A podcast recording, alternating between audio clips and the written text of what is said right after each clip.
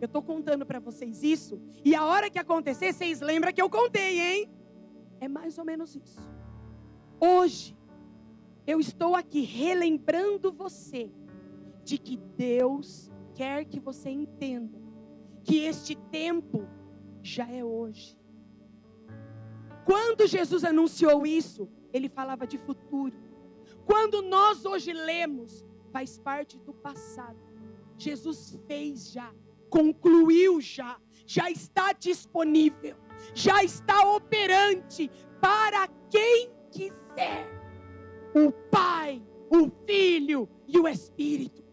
Uma bomba, pum, de explosão, de presença, de palavra, um pum de Deus.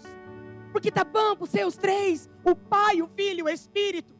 E entenda, meu irmão, entenda, minha irmã. Você é a igreja. E Jesus disse que as portas do inferno não prevaleceriam sobre a.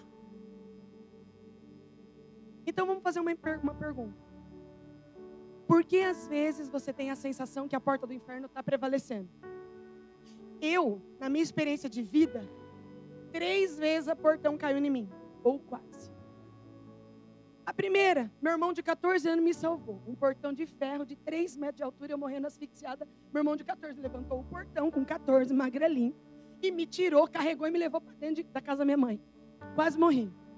Na segunda, indo para o encontro, um portão da minha casa quase caiu. Caiu entre o carro e eu. E o Ítalo ficou assim, ó, chocado. O Ítalo viu tudinho.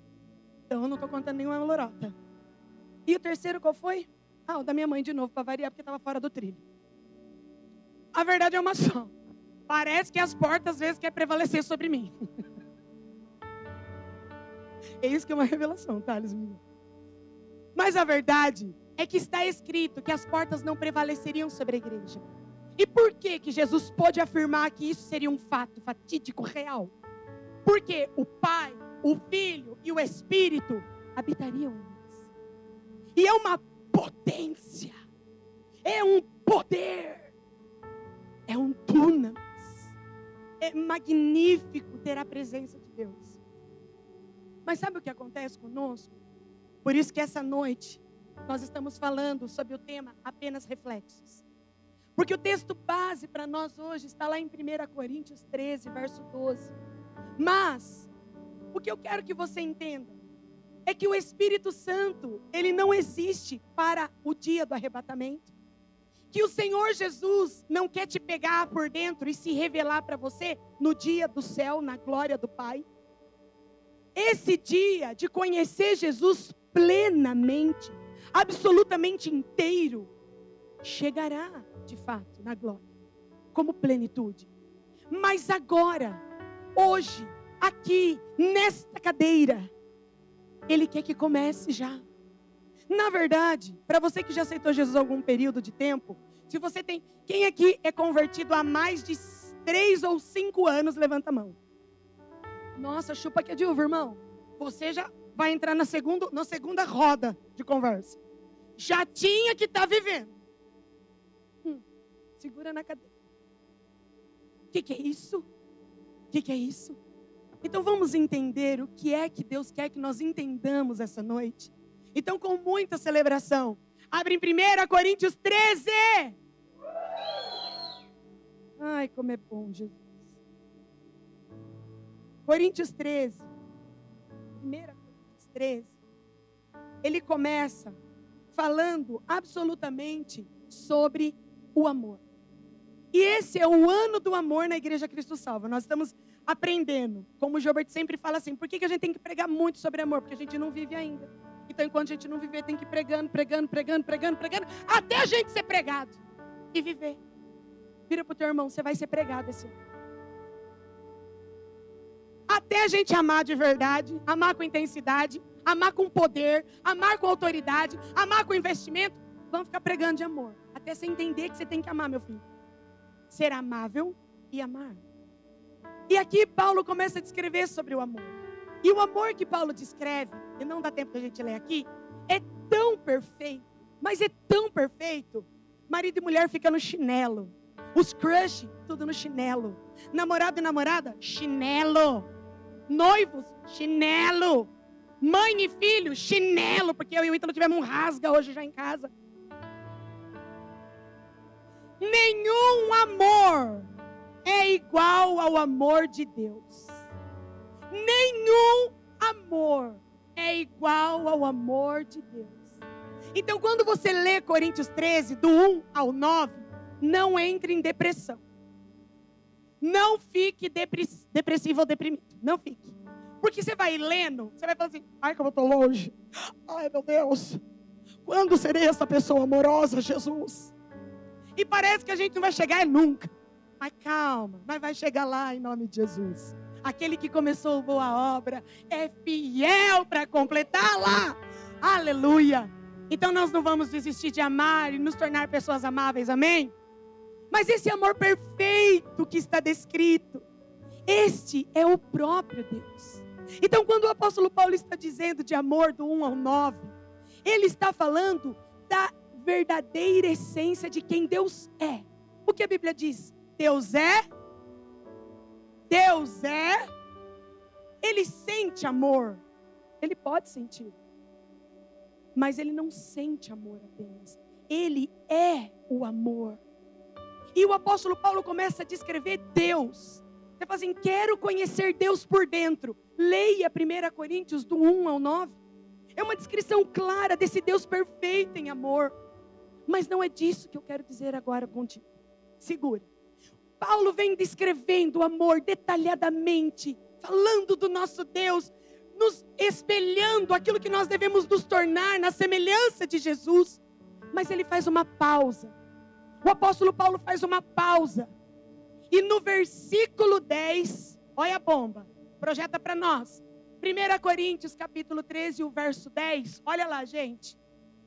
Quando, porém, vier o que é perfeito, então o que é parte será aniquilado. Segura na cadeira agora no 11. Pode ler o 11. Quando eu era menino, diga menino. Fala criança. Imaturo. Falava como menino, sentia como menino, pensava como menino. Fala criança. Até aqui por enquanto. Paulo pausa aquela lista de descrição de quem Deus é enquanto essência de amor para contar um exemplo. E ele faz uma analogia, ele diz assim: Para aí, gente. Lemos aqui que Deus é tudo isso, aleluia. Mas quando eu era um menino, falava, sentia, pensava, me comportava como menino, ele está querendo dizer assim: eu tinha um nível de amor de menino. Eu entendia como menino, minha compreensão era de criança, me, meu entendimento era de menino, meu entendimento era imaturo, o meu jeito de ver as pessoas era imaturo, o meu jeito de abraçar as pessoas era imaturo, o meu jeito de tocar o meu próximo era imaturo, o meu jeito de ouvir notícias. Ai, eu vi uma fofoquinha. Uh, eu era menina, eu era menino, eu era criança, eu era imatura, eu era imatura. Eu não sabia viver como adulto espiritual. Paulo faz uma pausa na lista do amor para dizer que, e fazer uma analogia aqui, meninos ou meninas espirituais não conseguem amar na medida que Deus espera que um adulto na fé derrame amor. Mas Paulo continua e ele diz assim: mas, fala, mas, muito fraco. Vocês estão entendendo o que eu estou falando? Então vamos. Mas, quando cheguei a ser homem, desisti. Não é que não aparecia, ele fez uma escolha. Desisti das coisas próprias de menino. Diga, uau. Paulo diz assim: Sabe quando eu era Saulo? Aquele cara que perseguia a igreja Sabe quando eu era aquele cara, o homem da religião? A maioria aqui conhece as escrituras, e eu quero te dizer que antes de Paulo, que era Saulo, é só uma questão de nome grego e nome hebreu aí, viu, gente? Que eu não vou entrar para não roubar meu tempo. Mas Saulo e Paulo, mesmas pessoas, ok? Saulo amava Deus. Ele cresceu na religião dos fariseus. Ele sabia o que era servir a Deus do jeito dos fariseus. Ele aprendeu com os fariseus e ele era zeloso. Zeloso, excelente. Ao ponto de começarem a apedrejar Estevão, ele fala assim: tá certo, é isso mesmo, porque você não professa a fé certa, então toma pedrada.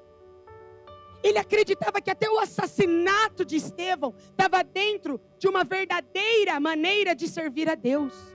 Diga misericórdia. Às vezes, nós não tacamos a pedra no Estevão, mas nós usamos a nossa língua para matar o nosso irmão. É um apedrejamento de morte. A Bíblia diz que se você não ama a outra pessoa, se você não a ama, se você a odeia, se você odeia o seu irmão, você é homicida do seu irmão. E o apóstolo Saulo, que era Paulo e a mesma pessoa, ele acreditava que ele servia a Deus de todo o coração. Mas de repente ele vai com carta até a cidade de Damasco. O que, que acontece lá? Um resplendor de luz o toma. Uma luz tão intensa, tão forte, tão brilhante aparece para Saulo. E a Bíblia diz que ele cai do cavalo. E ele começa a perguntar: quem é? Quem é? Porque a voz que vinha para ele em tom audível, porque até os meninos que estavam com ele ouviu, falava assim: Saulo, Saulo, por que você me persegue? E ele falou: Quem é, Senhor? E a voz disse: Eu sou Jesus. Diga, meu Deus. Imagina você estar tá lá no seu quarto. E de repente, você está lá na adoração. Aí você escuta: o seu nome. Bli, bli. É muitos nomes aqui. E você fala: Quem é, Senhor? Você é ligeiro, você já vai responder: Eis-me aqui, Senhor, né? Mas vamos dizer que estava menos ligeiro nesse dia na adoração. E você escuta o teu nome duas vezes. E aí você pergunta: Quem é? E Deus fala: Cheguei, filho. Sou eu. Parece algo tão místico, tão mágico, tão impossível. Eu quero te dizer que quando Paulo era um menino na fé e na espiritualidade, no jeito de amar a Deus, ele ficou maravilhado também com isso. Só que a Bíblia diz em Coríntios lá na frente, em Romanos, em Atos lá para frente, que chega um momento na vida dele que ele é arrebatado ao terceiro céu. Tá bom para você? Terceiro céu. Viu coisas inefáveis Sabe o que a Bíblia diz? Que ele nem quis contar, ele nem compartilhou. Estava habituado já agora. Safadinho. Safadinho. Quando teve a experiência do cavalo, era um bebê. Achava que era crente. Aí Jesus dá um tchan tchan tchan nele, quis contar para todo mundo. Se tornou o evangelista da história da humanidade das cartas bíblicas. Quando ele vai ao terceiro céu, não vou nem contar para vocês, são coisas nefastas. Amadureceu já não era mais menino. Você tem que contar para todo mundo. Oh, meu Deus. Eu sei porque eis aqui uma pessoa que a, a, pulga pula do cachorro. Meu Deus, foi a minha oração que fez a pulga pular. E eu quero contar para todo mundo. Eu já contei que eu orei no saco do meu cachorro, né? Com óleo ungido, né, gente? A aranha picou ele, foi coisa séria. E tava desse tamanho. E o meu marido e o meu filho, ah, essa aqui, essa aqui, essa aqui. Eu meti a mão no óleo ungido, já meti a mão no saco do cachorro e comecei. Mas orei, orei, orei. Parecia que estava ordenhando o cachorro. No outro dia, nem foi pro veterinário, curado. E tá lá vivo até hoje. É, meu filho, poder de Deus, poder da oração. Tem que ter fé, tem que ter fé, irmão. Tem que ter fé. Quando nós somos meninos, nós fazemos coisas de meninos. Quando nós desistimos de ser meninos ou meninas da fé, nós começamos a andar em outro nível. E quando Paulo faz essa reflexão, no momento que ele está falando de Deus, o Deus do amor, olha o que diz o versículo 12: E abre os teus ouvidos em nome de Jesus. Olha o que Paulo diz. Porque agora, ou seja, agora que nós não somos mais meninos, desistimos de viver uma vida de crente menino, vamos amadurecer. Eu quero viver Deus intensamente, verdadeiramente, face a face. Agora, vemos como em espelho, obscuramente. Nessa época, que Paulo está descrevendo, os espelhos eram pedaços de bronze, polido, horas, meses na areia, para ter um pouco de reflexo. Não é igual os nossos espelhos. Eu quero um voluntário, vem aqui, um voluntário da plateia. Venha, vem, minha linda. Glória a Deus. Olha esse espelho, gente, minha mãe que faz. Olha que linda que ela é. Não, você vai segurar.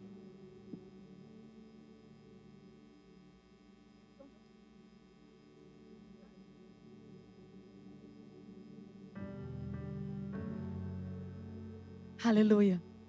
O espelho do período de Paulo não é esse espelho maravilhoso. Quem vende espelho aqui? D2? É vende espelho, né?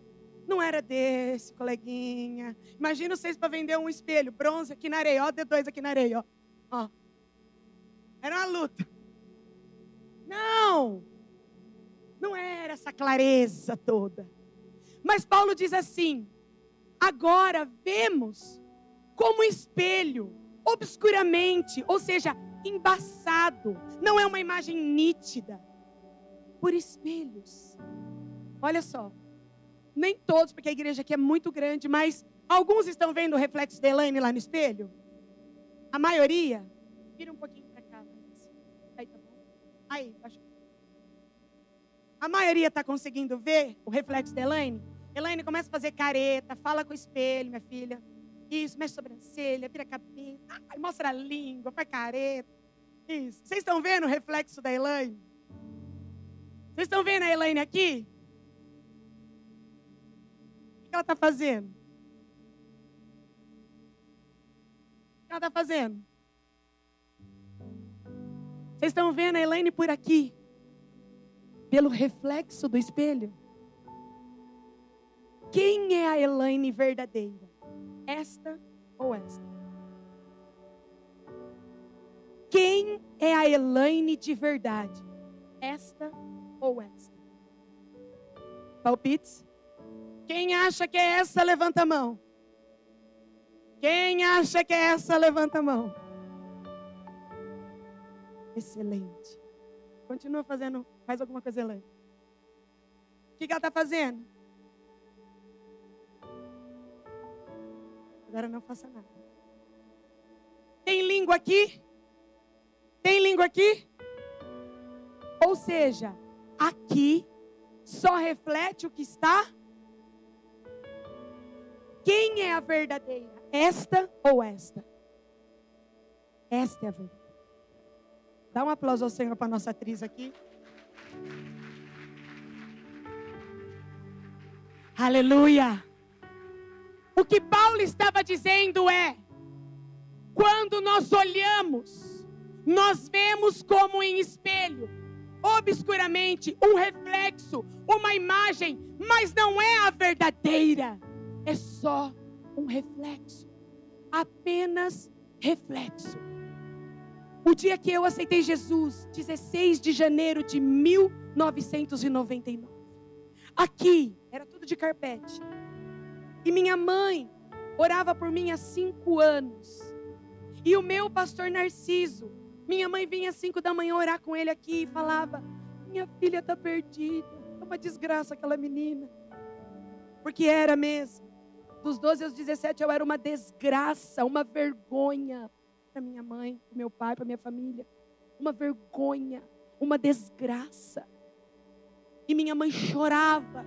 E durante esses cinco anos, dos 12 aos 17, a minha mãe chorou de joelho por mim aqui, ó, nesse lugar. E o meu pastor Narciso, até que eu fiz uma meleca, aquelas meleca braba, gente. Por isso que quando você vier contar seus pecados, não acho que eu vou ficar impressionada, não, viu? Não vou, não vou. Nós não se impressiona, né, amor? O nível que nós chegamos, nós não impressiona com nada. Pode contar o que você quiser. A gente entende, irmão. E naquele dia, eu tinha feito uma meleca braba, das nervosas, que dá até vergonha de contar aqui, por isso que eu não vou contar. E aí, a minha mãe, que já vinha orando, fez o convite. Ela já tinha feito outras vezes. E eu já estava escutando louvor escondido, sem ninguém ver, porque eu morria de vergonha.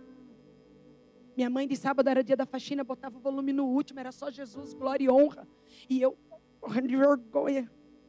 Aí eles saíam, eu ficava sozinha em casa, eu botava a fitinha cassete escondida da Demar de Campos para ficar ouvindo e chorar. Deus já estava me pegando. Por isso que você que chegou aqui hoje como um visitante convidado, entenda, Deus já está te pegando faz semana.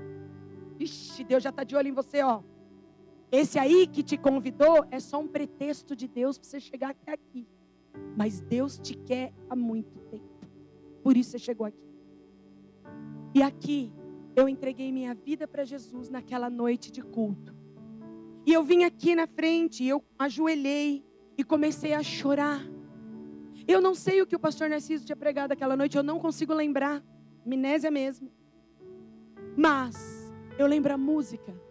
Não existe nada melhor do que ser amigo de Deus, caminhar seguro na luz, desfrutar do seu amor, ter a paz no coração, viver sempre em comunhão e assim perceber a grandeza do poder de Jesus, meu bom pastor.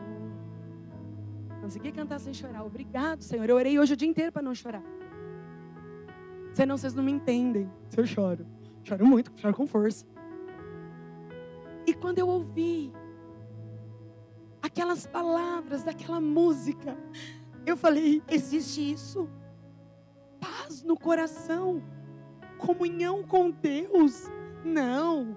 Eu vim da igreja católica, meus pais eram praticantes, eu fiz é, catequese, eu aprendi lá com as figurinhas do santinho lá que não. Deus está lá no trono. Que quando eu peco, eu tenho que confessar para o padre, eu rezo tanta Ave Maria e Pai Nosso. Não tem esse negócio de eu e Deus no meu quarto, nós dois juntos, Ele falando comigo.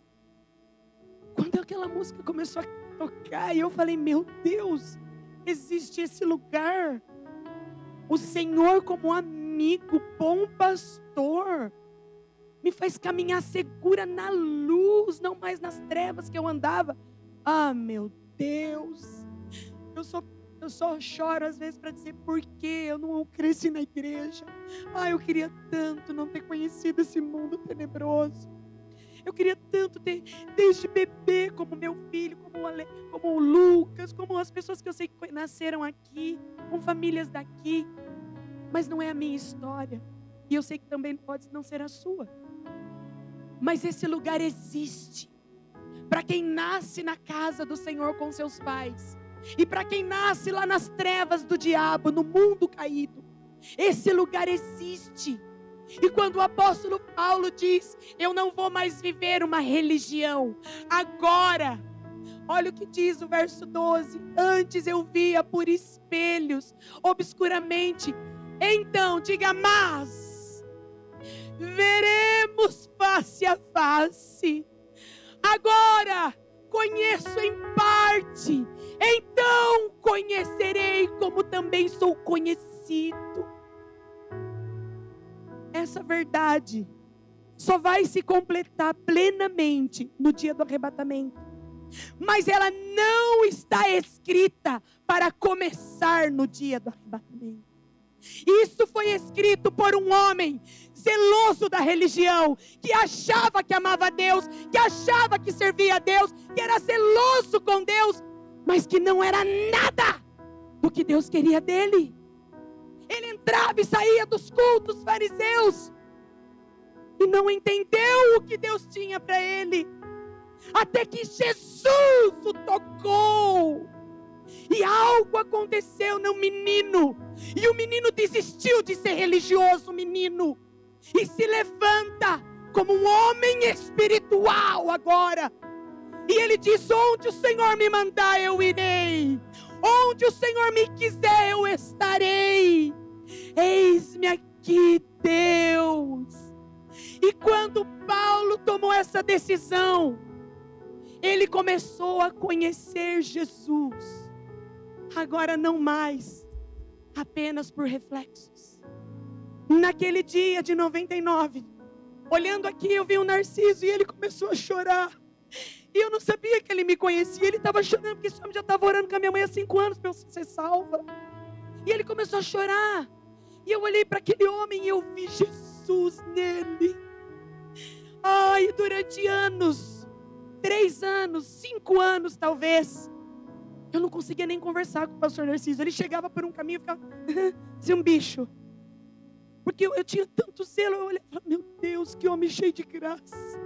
Ai, que homem amoroso. Ai, meu Deus. Chegava para ai, vou quebrar esse homem. Que eu sou estabanada, né? Eu quebro mesmo. E eu olhava, eu via Jesus no meu pastor. Só que aí, o tempo foi passando. Eu via Jesus no Fernando. Eu via Jesus no Reginaldo, com todas as loucuras dele. Na Gel, na Maria Cúpari. Eu via Jesus na minha mãe em casa. Eu via Jesus nos meus irmãos na grande comunidade, quando a gente vinha aqui louvar, adorar a Deus. Eu via Jesus nos acampamentos, nos meus irmãos, nos pastores que vinham pregar, nos levitas. Eu via Jesus. Eu o conhecia agora. Mas como um reflexo imperfeito. Como um espelho obscurecido. Eu conhecia Jesus de Narciso. Jesus de Geisa, Jesus de Juan, Jesus de Pá, o Jesus dos irmãos. E é esse Jesus, Isa está aqui pela primeira vez hoje. O seu primeiro contato, Isa, vai ser com o Jesus que você vê na Camila, com o Jesus que você vê no Christian. E é normal, Isa, é assim que a gente chega mesmo, minha amiga. A gente vai vendo Jesus nos irmãos. E a gente fica tão animada. Porque a gente acha, uau, que lugar é esse? Que música é essa? Que gente é essa? E é assim mesmo, é normal. Até que os anos foram se passando.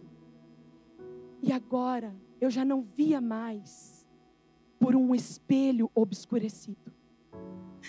Agora eu já não precisava mais do Narciso para ver Jesus. Agora eu comecei a conhecê-lo de experiências particulares minhas de chegar na minha casa, subir para o meu quarto com uma garrafa de água e minha Bíblia e ficar lá. E lia, e chorava, e as lágrimas iam molhando as páginas da Bíblia. E eu falava, meu Deus, é isso que está escrito. Ai, eu não acredito, que coisa mais linda. Oh, meu Deus, como eu preciso melhorar, porque a Bíblia é o meu espelho agora. Agora eu vejo Jesus, eu não preciso olhar para os meus irmãos. Eu vejo Jesus aqui comigo. A maturidade tira os nossos olhos do irmão e coloca os nossos olhos no autor da vida. Por isso Paulo diz, quando eu era menino, no amor do tipo de Deus, eu vivia como menino. Mas eu decidi deixar as coisas de menino. E quando eu amadureci, agora eu já não precisava que Barnabé me ensinasse sobre o Cristo. Agora eu não preciso mais que Ananias me ensine sobre o Cristo. Agora eu não preciso mais que Pedro, Tiago, que andou com Jesus fisicamente, me fale que Jesus fazia, porque Ele está fazendo comigo. Paulo nunca viu Jesus carne e osso. Ele não andou com Jesus como os outros discípulos. Paulo é igual eu e você. Ele precisou abandonar a meninice espiritual, de ficar dependendo dos outros para ser crente e subir de nível e dizer: Eu decido amadurecer, eu quero te ver, eu quero te conhecer, eu vou pagar o preço que for para te ver, face a face. Quando Paulo sai das meninices e para de, ah, o irmão, ah, o irmão, ah, irmã, na igreja, louvor, ele sai desse campo das meninices. Ele é colocado num campo de maturidade. E nesse lugar, agora ele tem a verdadeira religião. Ele se religa ao próprio Jesus. E cada vez que ele vai ter uma experiência com Deus, é uma experiência nova. Porque ele quer. E Jesus quer. Porque Jesus, antes de morrer, disse que o Pai, o Espírito e Ele próprio viria para dentro daquele que o recebesse. Ele anuncia as coisas antes, para que quando comece a acontecer comigo, eu lembre do que ele falou. Quando comece a acontecer com você, você lembra do que está escrito que ele falou. Não é, Biel? Às vezes você fala assim, Thaís, meu desejo é ter essa vida com Deus. Sexta-feira eu estava esperando o Ítalo chegar da faculdade. E aí eu estava cantando Alvo mais que a neve com essa voz linda. E aí eu vi vindo, cambaleando, ah, na escuridão lá do Hortência, cambaleando. E eu fiquei só olhando e gritando, Alvo mais que a neve. E foi se, apro... se aproximando e eu baixei o vidro. Alvo mais que a neve. Eu falei, é hoje, Jesus, é hoje. Não tinha ganhado nenhuma alma essa semana ainda, estava em crise, né? Alvo mais que a neve, mirei, comecei, alvo mais que a neve. Veio direto em mim, no vidro. Tuque, tuque, tuque. Falei, eita glória. E eu, gente, assim, off. Ai, tá no universo, tudo é grave agora, né? Mas de pijama, sem sutiã. Eu sou velha, gente, sem sutiã é problema, é problema, é problema. Mas a hora que eu vi, ah, meu Deus do céu, a hora que eu vi aquela benção, e veio, sambou para a esquerda, para a direita, e veio. Eu falei, é essa ovelha de Jesus que eu vou pegar hoje. E desci do carro. E ela falou assim para mim: Você quer beber comigo? E ela com maçã de cigarro, chapada, mano. Você quer beber comigo? Eu falei: Eu não bebo o que você bebe. Eu só bebo o Espírito Santo de Deus. Ela falou assim, começou a chorar. Como que eu faço para beber o Espírito Santo de Deus? Aí eu já abracei ela. O Ítalo desceu do ônibus, estava eu e ela lá agarrada já chorando e orando. E nós duas aqui, nós duas ali. Cheguei em casa que eu tinha que tomar outro banho. Eu tava um pudim de pinga. E aí ela, eu moro ali, eu falei, Ítalo, cata o carro que eu vou com ela lá, vou levar ela lá.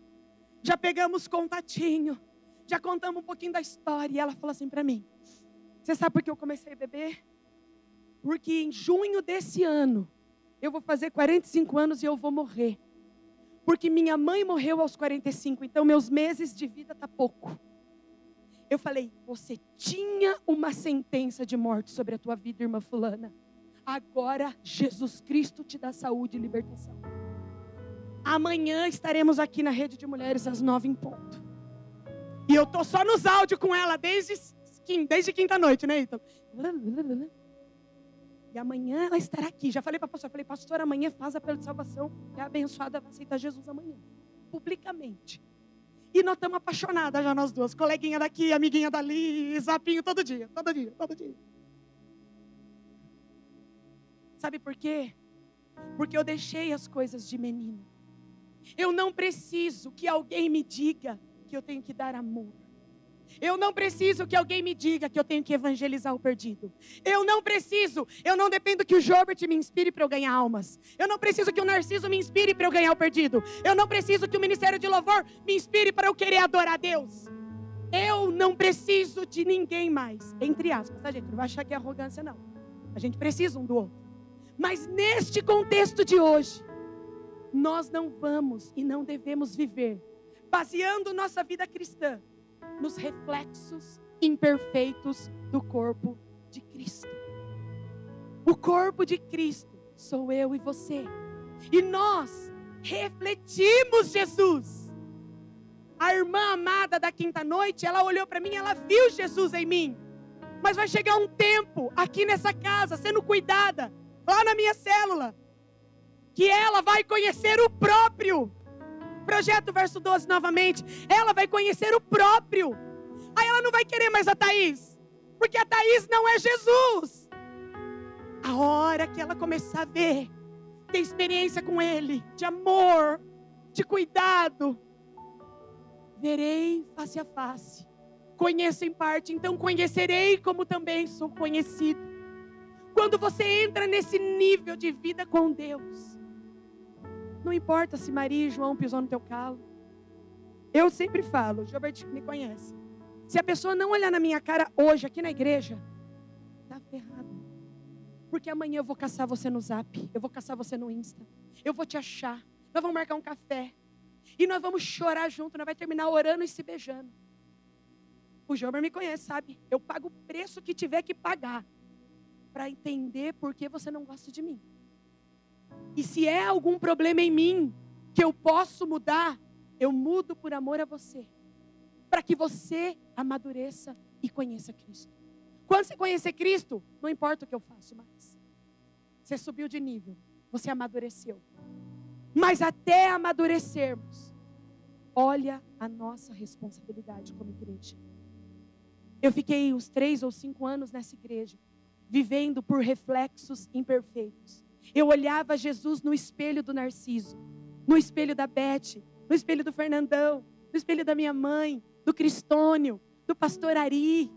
Homens e mulheres que subiam aqui e eram cheios de Jesus, e eu via Jesus neles, mas eles não eram Jesus. Até que eu decidi ir no próprio.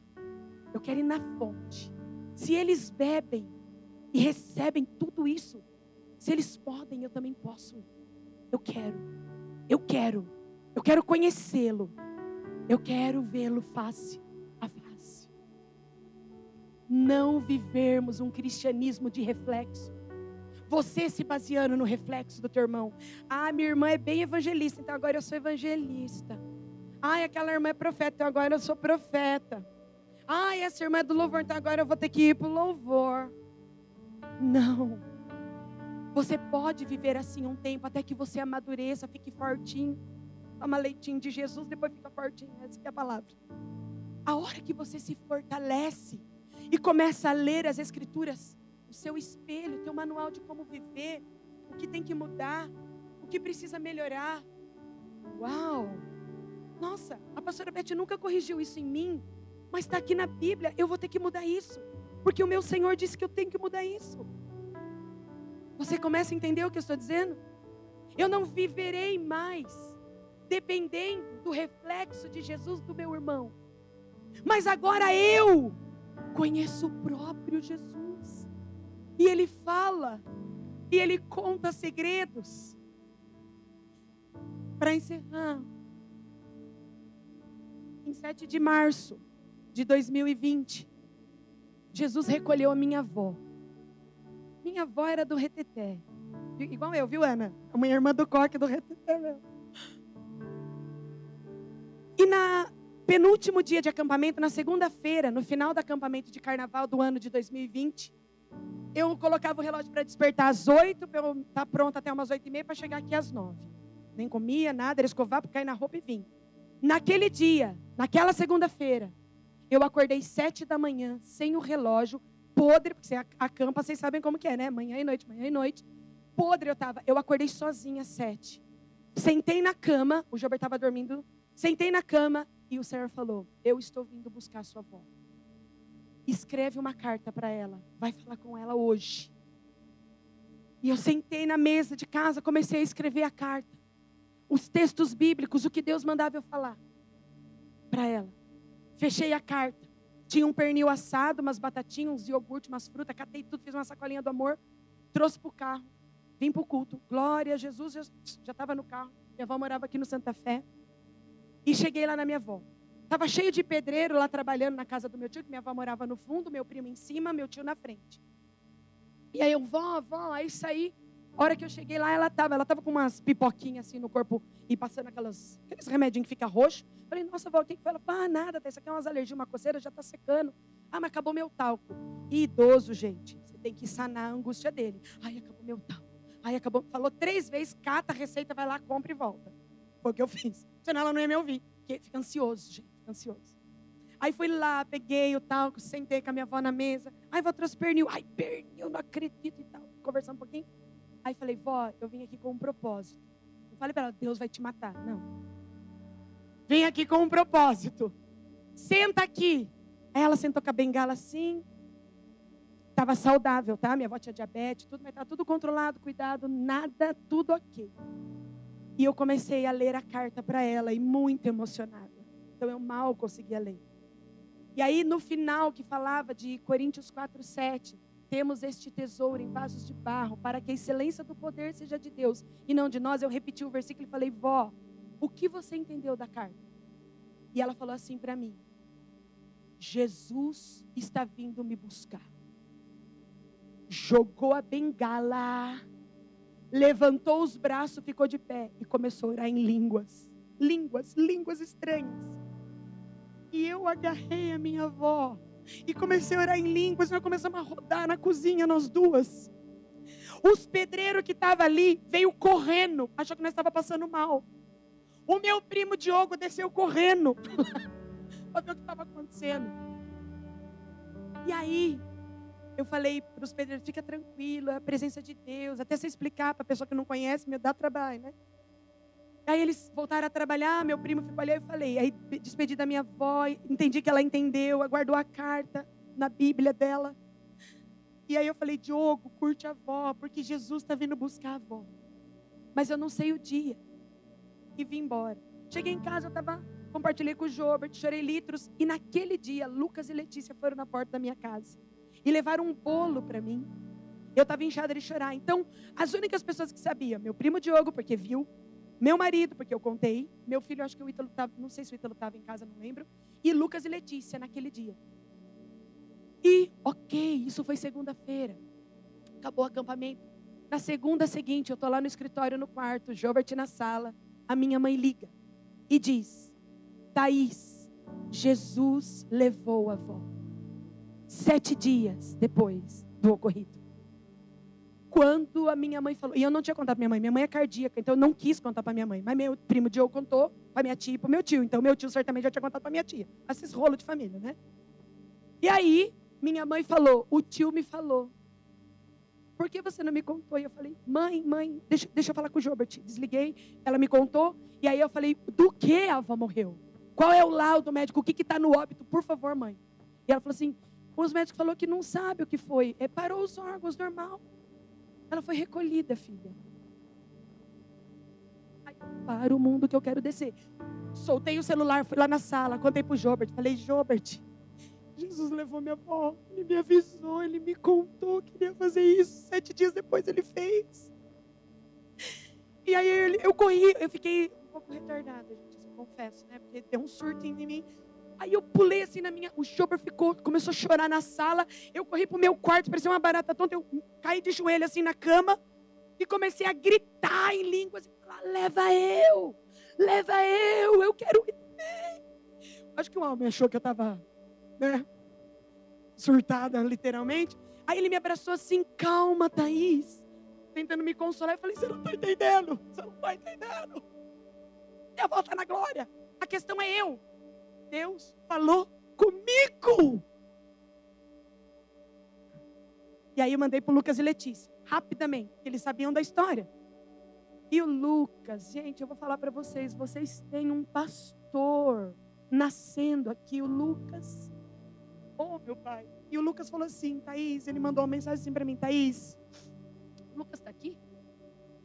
Ô, oh, MDA, love you. O Lucas falou assim para mim, Thaís, Deus chamava Abraão de amigo e não escondia os seus segredos dele. Deus hoje te faz amiga e não esconde os segredos dele para você. Eu falei, Lucas, me arrebata agora, por favor. Porque era essa a sensação que eu tinha. Deus falou comigo, oh Deus comigo. E nunca mais para, porque começou em 99. É que nesse nível hard de morte já é a terceira vez que eu vivo essa experiência. Dois morreu na minha mão, minha avó que foi anunciada, tenho um negócio, então foge de mim, irmã. O Jornal fala, é, é a, a, uns têm a unção extrema, Thaís tem a extrema unção. Thaís, por que você repartiu isso conosco no final da GP? Depois dessa palavra de que nós não devemos mais viver por reflexos imperfeitos do nosso próximo. Eu quero te convidar a amadurecer e começar a ter as suas próprias experiências. Chega de depender das experiências do seu líder. Chega de depender das experiências dos seus pastores. Chega de depender das experiências dos seus pais se eles são cristãos. Chegou o seu tempo. Quando Jesus conta que ele vai fazer algo e depois ele faz lá na frente é para afirmar para você que você é dele e que ele fala com você. Sim ou não, Biel? Sim ou não, Biel? Biel é desses. Biel é desses. Quando Deus nos conta, ele só quer fazer uma afirmação dentro de nós. Tá vendo como eu falo com você? Sabe qual é o nosso problema? É que nós jogamos no lixo os pequenos, as pequenas experiências. Ai, hoje de manhã eu li Provérbios 14, 1 e dizia: A mulher sabe edifica sua casa. Ai, que lindo, glory, e vai trabalhar. Aí chega lá, a coleguinha fala: Menina, ontem no culto a pastora pregou sobre Provérbios 14, 1. Aí você fala assim: Não, foi o que eu li hoje, hoje dia 14. Já é um primeiro sinal. Aí você está andando, de repente você está lá no trânsito, aí o caminhão passa lá, Provérbios 14, 1. Aí você põe a música, está lá a Bispa Sônia cantando sobre a mulher virtuosa. Talvez você fale assim: coincidência, coincidência, coincidência. Você é um louco se você pensa assim.